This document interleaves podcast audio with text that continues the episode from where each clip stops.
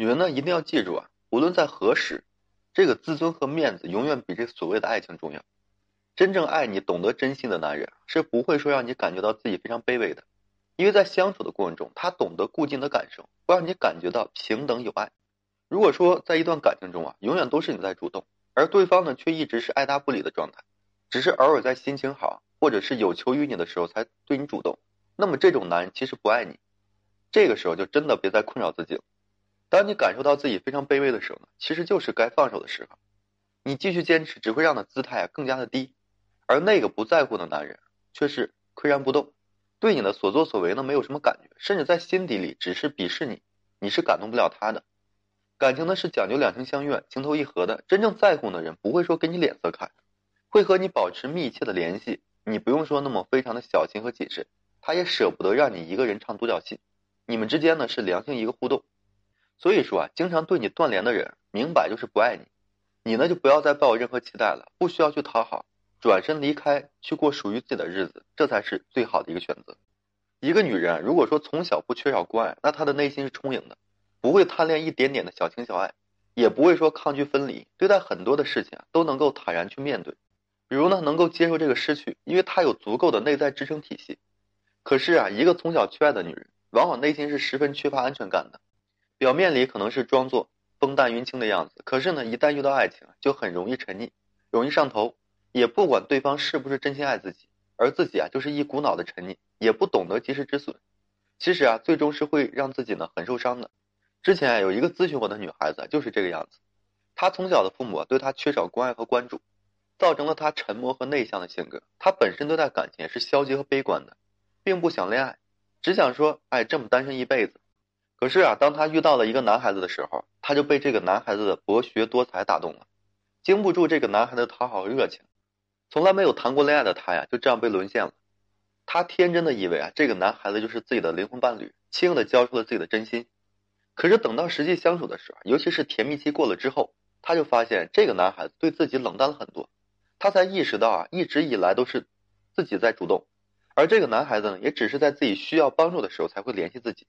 他细思极恐，可是呢又抱有期待，不敢相信他认定的这个灵魂伴侣，其实并不爱自己。就这样等待着，挣扎着，两人之间啊纠缠了很久，直到这个女孩子是筋疲力尽了，真的是累了倦了，才选择了放手。其实感情中最怕就是自我欺骗，爱的人啊不会说经常对你断联的。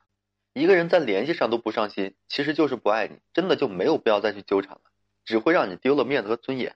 其实呢，经常的和你去断联，这是一种冷暴力。你要及时的看清这一点，感情中啊总会遇到很多的问题，可是但凡有一点喜欢的人，也舍不得对你使用冷暴力，因为他还对你有所在乎，所以在这个行为处事上自然会有所顾忌，不会做的那么狠心和无情。一个男人明明和你在一起，名义上是你的恋人，可是呢连最起码的尊重和热情都没有，动不动就和你断联，仿佛呢你不联系他，他就不会联系你，其实明摆就是对你在冷暴力，他已经把事情做得很绝了。你呢也没有必要再去留恋了，所以不要再为了他找那么多借口。这样的人啊，就是不爱你，而且人品和责任心呢也是有待商榷的。你继续默认这种方式，还主动联系他，幻想着他有一天会改变，会对你好，这就是对你自己的残忍。所以呢，一定要认清现实，并且呢接受这个现实。